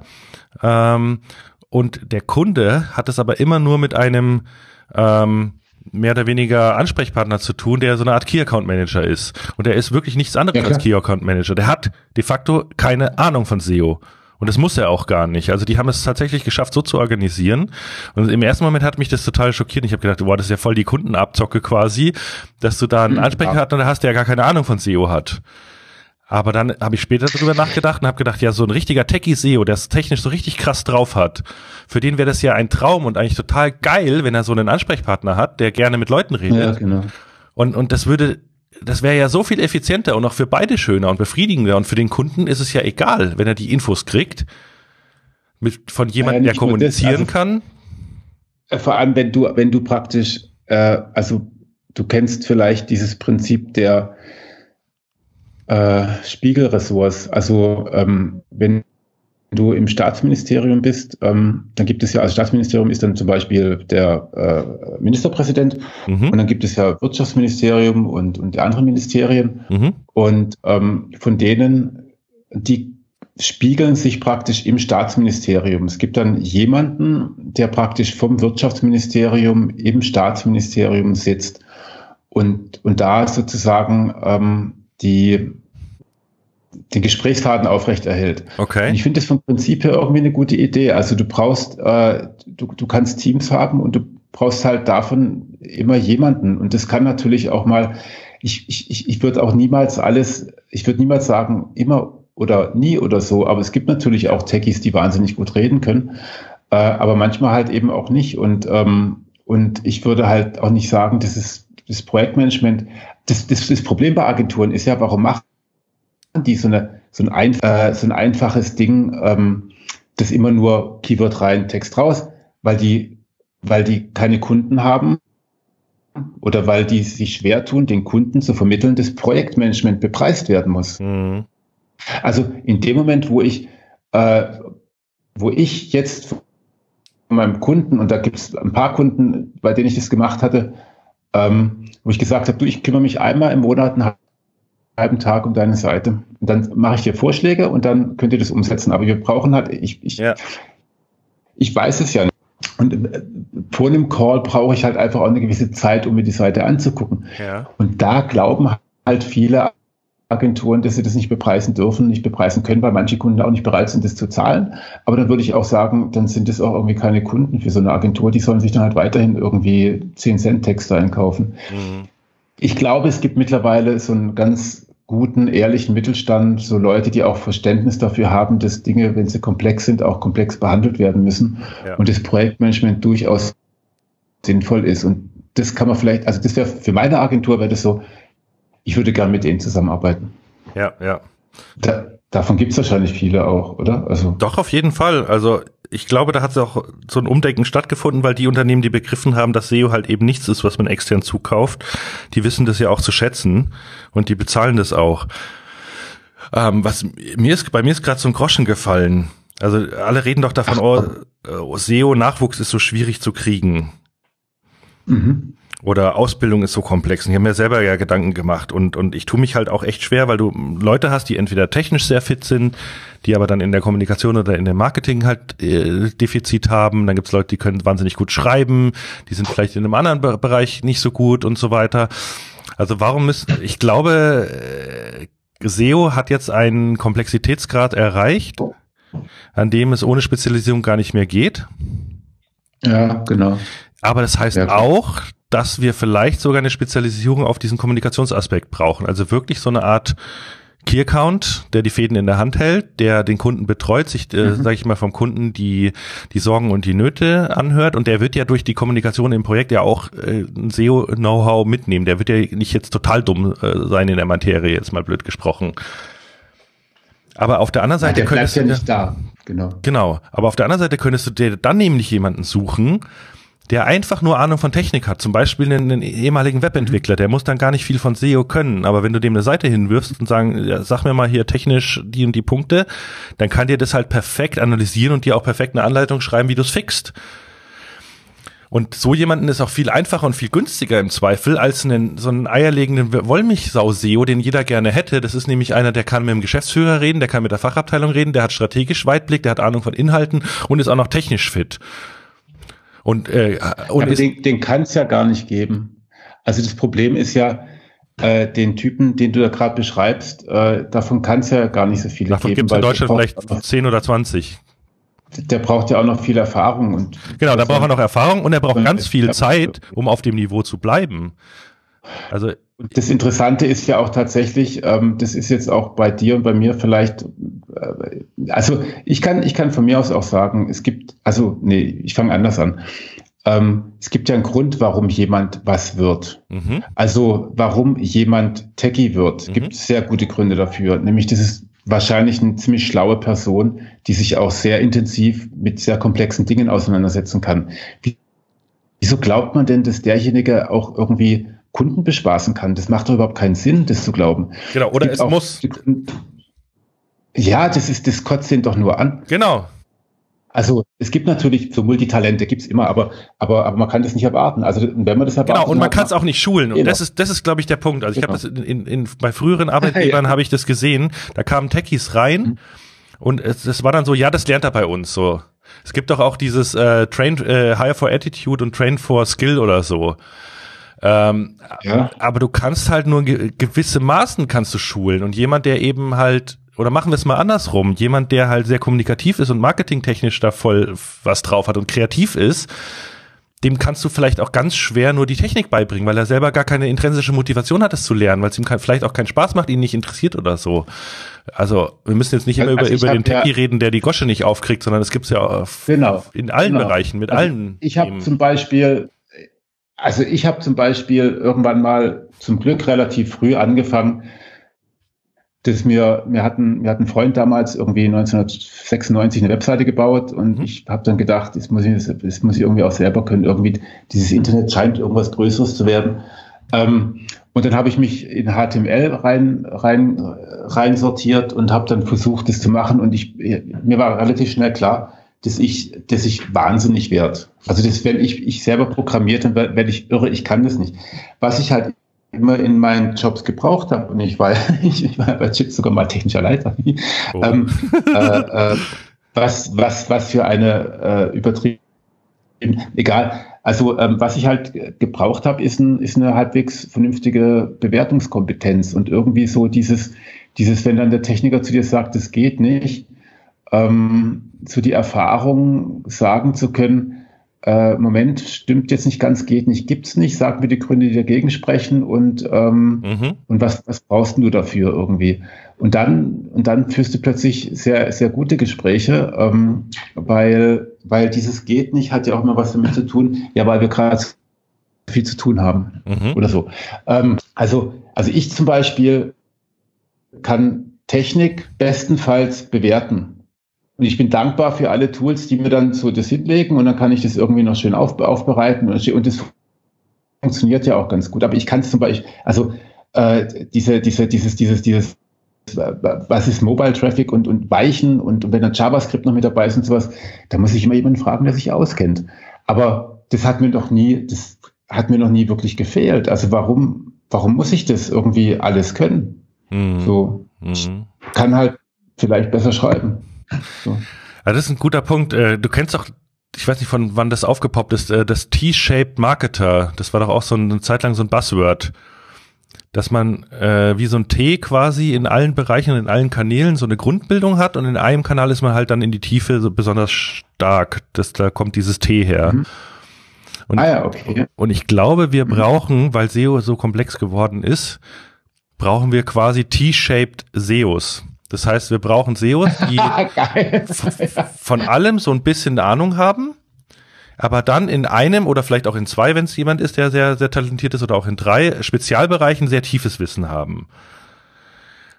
Und die, dieses T, also das obere von dem T, dieses Breite, brauchst du halt eben, um im Team und im Projekt äh, sinnvoll miteinander zu arbeiten und auch einen Kunden auch vielleicht so ein bisschen ganzheitlich zu beraten oder auch mal eine Frage zu beantworten, die nicht in deinem Bereich ist. Aber dann glaube ich schon, also ich merke es jetzt, ich habe äh, gestern eine Kundenanfrage auf dem Tisch gehabt, da war dann der Side-Aspekt Google News wieder drin.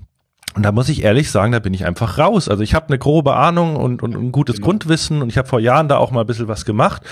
Aber ich würde mir es niemals anmaßen und es ist auch nicht produktiv, dass ich mir jetzt das Fach-Know-how drauf schaffe, sondern da hole ich mir halt einen Google News Spezialisten. Genau. Oder Seeding. Genau. Brauche ich andere Leute mit anderem Mindset, die dann telefonieren oder Inhalte schreiben oder wie auch immer. Genau. Und ich glaube, ich werde jetzt mal, das wird mal meine Fleißarbeit in der Corona-Isolation äh, sein.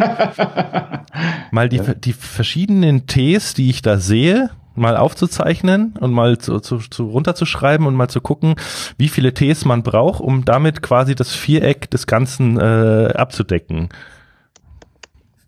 Das muss ich gerade mal hier, ich finde das, ich finde es ein wahnsinnig geniales Bild. Das ist echt ein, das ist echt ein, echt ein richtig, richtig schlaues Bild, äh, dass man so eine Bewertungskompetenz bei vielen Sachen hat und eins halt letztendlich vertieft ähm, aber das kann natürlich dann auch, das kann natürlich dann auch sowas sein wie Kommunikation oder Projektmanagement. Ja, absolut, so, muss, was, muss, das muss, das, das genau. muss eines dieser As äh, Bereiche sein. Also ich kann ja, ja, ich, ich verrate jetzt einfach mal, wir sind ja on air, aber ist egal. Ähm, ich habe tatsächlich geplant für meine E-Learning-Geschichte, dass du so eine Art Selbstbewertungstest hast ähm, und der dir dann sagt, was für ein T-Typ du bist und was für dich sinnvollerweise zusätzlich Ach, geil. Mhm. Also Dinge, die du vielleicht noch dazu lernen solltest oder können solltest. Also um dich einfach weiterzuentwickeln auch. Das, Leuchtet total ein. Ja, aber das, das sind, das ist leider so ein Fernziel. Also ich habe da total viele ja, Ideen. Das, das, ist, das ist super, weil du kannst ja dann dadurch auch äh, praktisch, äh, also in Kursen, wenn man jetzt, wenn man jetzt da auch beim Lernen denkt, ja, ja. dann kann man natürlich auch, äh, also für die, für die Leicht, also für die Bewertungskompetenz machst du natürlich komplett andere Kurse und die, und die, und die sind dann nicht einfach nur Einsteigerkurse und dann gehen die, die tiefer gehen dort weiter, sondern es ist einfach, einfach ein anderer, anderes Seminar, weil das muss, das muss ja praktisch in, in zwei Stunden vielleicht schon mal viel mehr vermittelt werden, als jetzt irgendwie ein Programmierer genau. fängt halt, wenn er wirklich programmieren will, fängt halt nicht mit diesen zwei Stunden an. Warum soll er das sich ja, genau, das ist, das, das ist die Krux, dass du dann auch verschiedene Lerntypen hast und verschiedene Leute, die auf verschiedene Standpunkten sind, wo du sie auch abholst. Also jemand, der irgendwie vorher in der, in der Online-Redaktion ja. gearbeitet hat, den muss ich natürlich ganz anders abholen, wie jemanden, der, äh, keine Ahnung, vorher Programmierer war. Oder ja, und, und dann kommen auch ganz andere Skills dazu. Du machst ja auch dieses Kreativitätsseminar bei 121 Watt. Das ist zum Beispiel auch was. Ja. Das kann für viele SEOs eine mega geile Schlüsselkompetenz sein, die sie dazu sich holen sollten könnten, aber auch nicht für jeden. Und ah, das, ah, das ist so spannend. also zu dem Seminar muss ich sagen, das kann für jeden richtig geil sein. also, nee, tatsächlich, also das glaube ich, ja, aber ich glaube, es gibt Leute, die haben da einfach keinen Bock drauf. Und dann würde ich auch sagen, lieber ja, Arbeitgeber, legitim, ja. lieber Arbeitgeber, äh, zwing deine dein Personal nicht dazu. Also ich habe mich ziemlich viel mit Motivation in, in Lernumgebungen beschäftigt die letzten, letzte Zeit, weil ich auch eine Umgebung schaffen will, wo es Spaß macht zu lernen. Also Gamification ist da so ein Thema. Ähm, aber was ganz, ganz, ganz wichtig ist, ist, die Leute müssen die Wahl haben. Sie müssen den, die, die, die Wahl haben, sich für einen Lernpfad zu entscheiden, weil sonst haben sie keinen Bock, sonst, sonst kannst du nicht produktiv lernen, wenn es dir nicht Spaß macht und wenn du nicht das Gefühl hast, Selbstwirksamkeit mäßig sich dafür selber entschieden zu haben. Oh, wie großartig, ja, wie schön, dass du das so sagst. Das ist genau, genau, also finde ich, es kommt aus, es, es kommt aus meinem Herzen. Also weil du bist auch, wenn du, also wenn du, du kommst auch nicht in den Flow, wenn du nicht das Gefühl hast, du machst es so, wie du das genau. selber machen möchtest. Genau. Genau. Das Problem ist nur für mich wieder, das ist wieder eine schlechte Nachricht für die Produktion, weil du musst ganz viele Lernpfade äh, äh, erstmal bauen, damit die Menschen dann die Wahl haben. Wenn du sie nicht in einen zwängen willst, das ist leider so. Naja, man kann ja, also man kann ja immer irgendwo anfangen und dann. Na klar, ich muss auch irgendwo anfangen. ja, genau. Also es ist ja schon wahr, du hast schon recht. Auf der anderen Seite Aber sowas mitzudenken, finde ich, ist extrem mhm. wichtig von mhm. Anfang an. Ja, finde ich super, finde ich super. Und der Punkt ist natürlich auch, äh, dass du, dass wir, dass wir heute, ich meine, wir reden ja auch von beweglichen Zielen.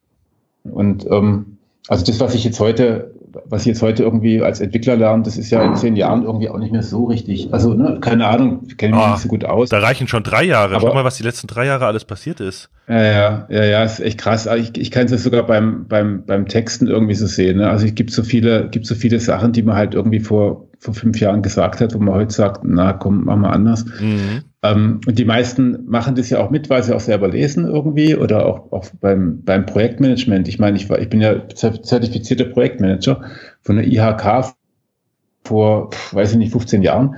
Ähm, jetzt stecke ich in irgendwelchen agilen Projekten drin, wo das überhaupt Wollte ich gerade sagen, genau, da hast du da wahrscheinlich noch Gantt-Programme und Wasserfallplanung gelernt, oder?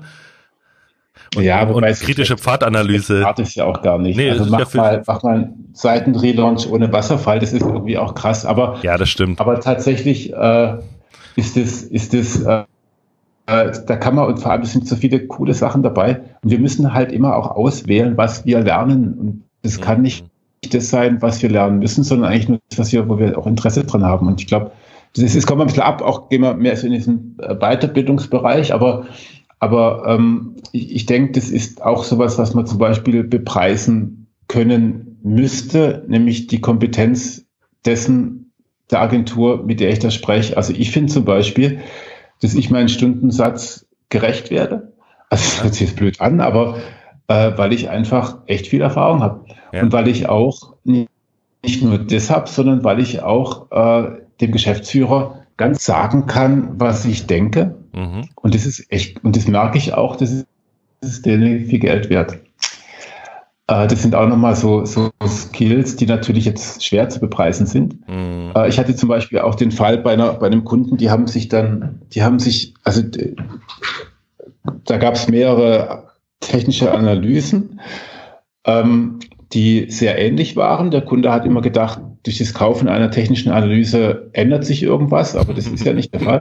Mhm. Ähm, und dann haben sie noch eine gekauft, die war so megamäßig teuer, mhm. so unfassbar teuer, also wirklich so unglaublich teuer und die war eher durchschnittlich inhaltlich. Aber da wurde dann plötzlich wurde angefangen umzusetzen, weil das ging dann nicht mehr. Also weil es zu teuer war, als dass man es nicht beachtet oder wie? Genau. Ja, ja klar. Es, es gibt doch auch so dieses, äh, was nix ist, kost, äh, was nix kostet, ist nix. Und ich habe es auch schon oft von Inhouse-Leuten gehört, die sich nur externe reinholen, die viel Geld kosten, damit sie intern mal wieder gehört werden. Also das sind alles so, aber das sind Sachen, die, die glaube ich in Unternehmen, das sind auch die Sachen, die mich wahnsinnig machen. Deshalb bin ich auch aus dem Consulting raus, weil ja. ich ja eben wie, wie diese Spielchen nicht mag und auch dieses Konzern und, und diese internen Prozesse und diese interne Politik und, und dann dieses Gegeneinander auch teilweise und wer, wer streicht jetzt eigentlich den Erfolg ein und oh, das ist mir alles irgendwie also ich habe auch Probleme damit, zum Beispiel, was du sagst, mit dem Geschäftsführer reden. Also ich kann mittlerweile, ich habe vor zehn Jahren war das auch anders, da war ich ja noch total grün in den Ohren, da hat man mich wahrscheinlich auch nicht so ernst genommen wie heute. Jetzt werde ich ja an den Schläfen grau, das ist immer gut für einen Stundensatz. Nee, aber es macht natürlich auch die, Erwart äh, die, die, die Erfahrung, ich bin ja auch äh, Unternehmer. Also mit Unternehmern komme ich super zurecht. Mit denen kann ich mich auf Augenhöhe unterhalten. Wo ich aber auch Schwierigkeiten habe, ist mit Vorständen. Also wenn es Richtung, Richtung ernsthafte, also so die, die, die auf der WHU waren oder äh, aus der Unternehmensberatung kommen und, und einfach so richtige, richtige Managertypen die nicht aus einer intrinsischen Motivation irgendwie ein Unternehmen gegründet haben und so hemdsärmelig und hands-on oder so. Das ist ja so meine, mein Mindset. Sondern die wirklich so dieses, mit, mit echten Managern komme ich wahnsinnig schlecht zurecht, wahnsinnig schlecht.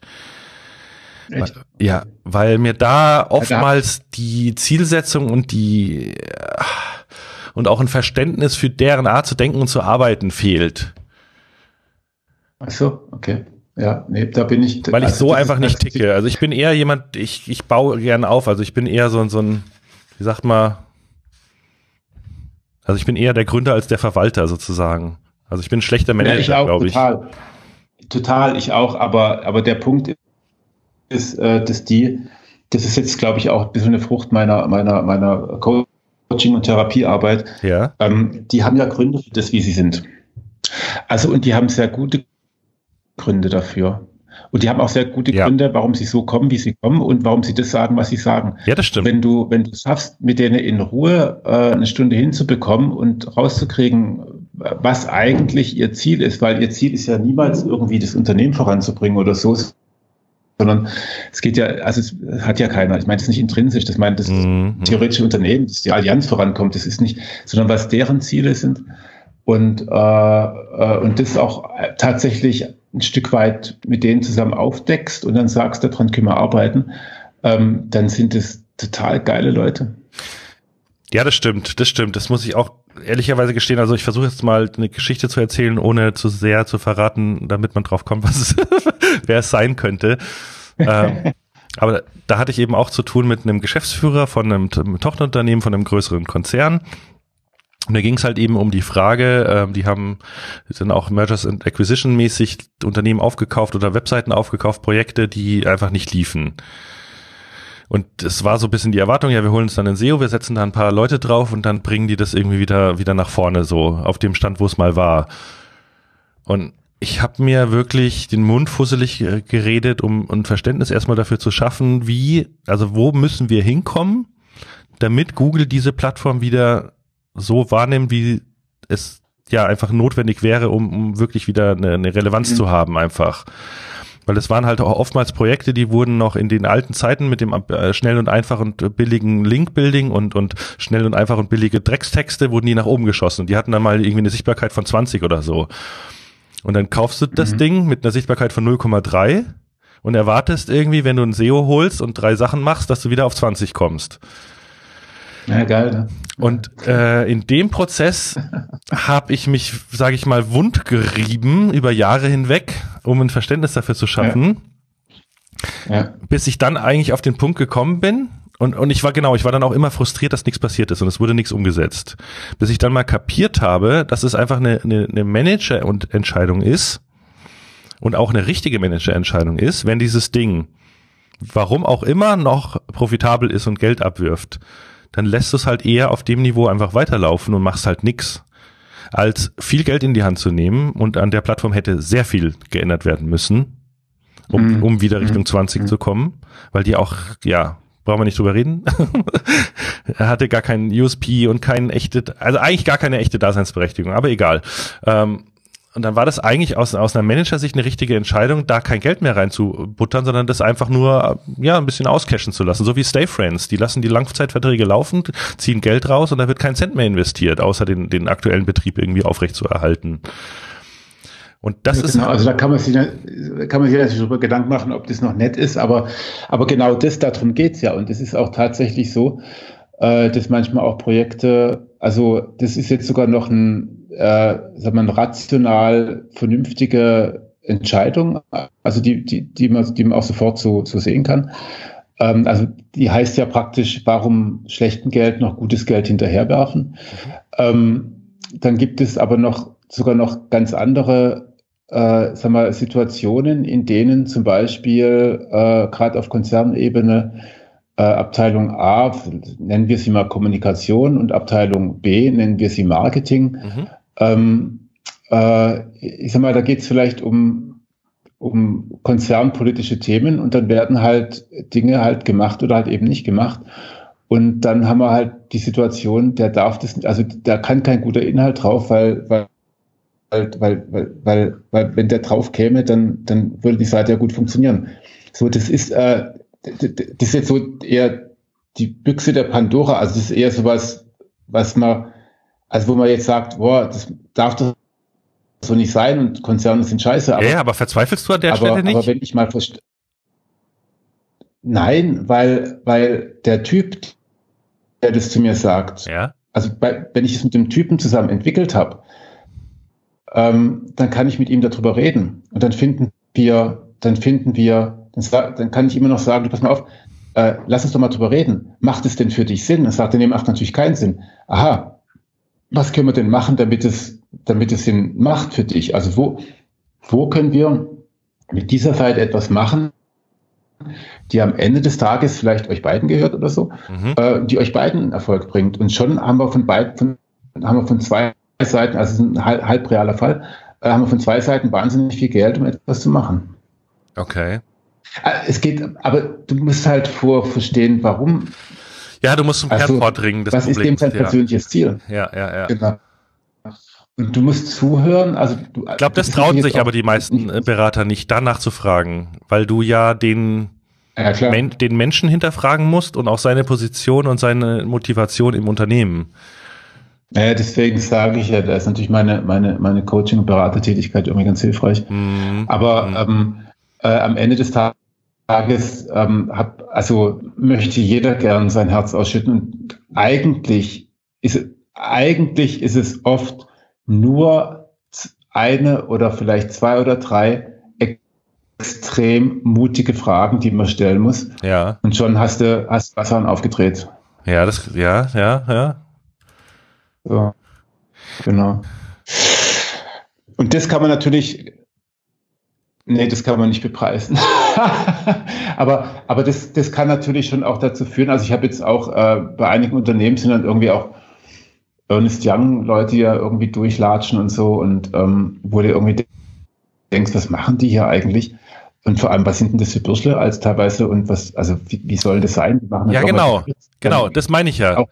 Aber die haben mhm. eben gelernt in ihren äh, Studien oder wenn die ein MBA haben oder so, die haben gelernt, mit solchen Leuten einfach solche Themen anzusprechen und, und, und auch. Nein, die reden doch nicht nee? darüber. Die, Nein? Machen, die haben Nein, die, die, haben ihre Kästchen und diese Kästchen werden ausgefüllt und dann malen die einen riesen Plan, geben, geben für einen unfassbaren, äh, äh, gegen eine unfassbare Rechnung, geben sie dann irgendwie ein Organigramm ab und sind dann weg und sagen, mach mal. Das ist Wirklich? so, wie wenn, wie wenn du jetzt eine tiefe technische, ja klar beraten die dann nachher noch irgendwie, also und helfen dem Unternehmen anscheinend. Und dann gibt es Workshops, ich kenne so, hast du das noch nie gehört, dass irgendwelche externen Berater so, so Workshops gemacht haben, wie, wie jetzt äh, äh, die die, die, die Mitarbeiter sollen alle mit zu Unternehmern werden oder, oder, oder, oder mehr Kreativität im Unternehmen? Ja, ja doch, doch, doch, doch. So. dann, dann, dann kriegt jeder Hast Mitarbeiter. ja, ja. es funktioniert. Nein. Und also ich habe ich es noch nicht gehört. So und ähm, äh, das ist tatsächlich, die arbeiten halt sehr stark nach sehr, sehr, sehr, sehr einfachen Schemata. Und ähm, aber auch die sind meistens mit ein bisschen Erfahrung wahnsinnig schlau und können auch wahnsinnig viel bewegen. Genau. Also wenn die dann wirklich Gas geben und ihr Herz dran verlieren, dann sind auch die wahnsinnig. Aber es ist halt tatsächlich immer die Frage, äh, wer zahlt hier eigentlich was? Äh, weil am Ende des Tages ähm, ist auch der Berater nur dadurch, also der ist halt immer bestellt, dem wird gesagt, ich würde, ich würde gerne Link-Building kaufen. Ja, ja. Und wenn du sagst, Link-Building ist scheiße, funktioniert, sagte ich, dann gehe ich woanders hin. Und irgendwo kriegt das, und so ist es halt eben mit Unternehmensberatung auch. Ja, der, ja das stimmt. Ich hätte gerne einen, einen, einen Prozess, in dem alle meine Mitarbeiter unter, warum sollen alle Mitarbeiter Unternehmer werden? Mhm. Die sind Mitarbeiter. also, genau. Na gut, jetzt haben wir uns aber, glaube ich, schon fast ein bisschen verraten. Nee, aber es war jetzt ganz gut, weil es hat wieder die, genau zu deinem allerersten Satz, glaube ich, in diesem Podcast, die, die Brücke geschlagen. Wenn äh, du äh, einen Hammer hast, sehen alle deine Probleme aus wie Nägel. genau. Genau, damit können wir jetzt dann auch die Nadel versenken. Sehr gut. Äh, und äh, dann auf, auf, auf das dieser Podcast dann auch am Ende viral geht. Oh, ich habe okay. vorhin echt, ich habe vorhin, ich habe vorhin echt in einem größeren Meeting, Telefonmeeting, da waren irgendwie, glaube ich, zehn Leute. Und da habe ich irgendwie so gesagt, wisst ihr was, ich würde euch jetzt wahnsinnig gerne, also meine Idee war, dass ich die Leute so ein bisschen eine Begeisterung mitgebe für mhm. das, was wir da jetzt angehen möchten. Und da habe ich gesagt, ich würde euch so wahnsinnig gerne jetzt infizieren und alles so. oh mein Gott. Wie geil. Wie geil. Na gut. Ja, gut, mein Lieber. Also ich gehe geh dann jetzt mal los und gucke, ob ich noch ein paar Hamster krieg. Wir versuchen, Toilettenpapier zu holen irgendwo. Wenn, wenn ich sag Bescheid, ich schicke dir ein paar Rollen. ich schreibe dann auf nebenan.de, ist übrigens eine schöne Plattform, also äh, kann ich jetzt gerade mal ganz kurz empfehlen. Mhm nebenan.de. Da sind wir, ich bin aus Aussehen da reingeraten und das ist echt schön. Und ich glaube, ich würde, wenn ich jetzt kein Klopapier finde, da reinschreiben, kann mir bitte jemand mit ein paar Rollen Klopapier aushelfen. Ach, wie cool. Und ich glaube, ich, ich, glaub, ich hätte zwei Stunden später Klopapier. Sehr schön. Ich. Ach, wieder ein Mehr füreinander. Ja, sehr spannend. Ich danke dir fürs Gespräch. Ich bin mal gespannt, wohin die Reise jetzt noch geht. Ich glaube, das Thema wird uns noch ein bisschen begleiten. Oh ja. Und vielen, vielen Dank auch an euch fürs Zuhören. Ich hoffe, ihr seid immer noch da und habt nicht ausgemacht.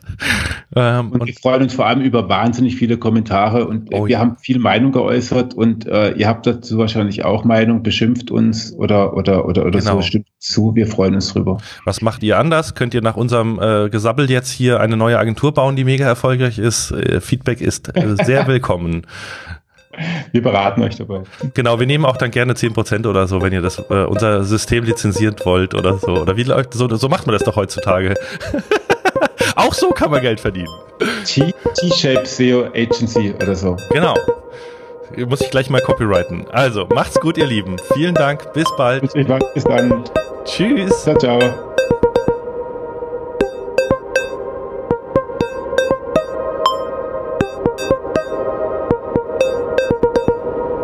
Online-Radar.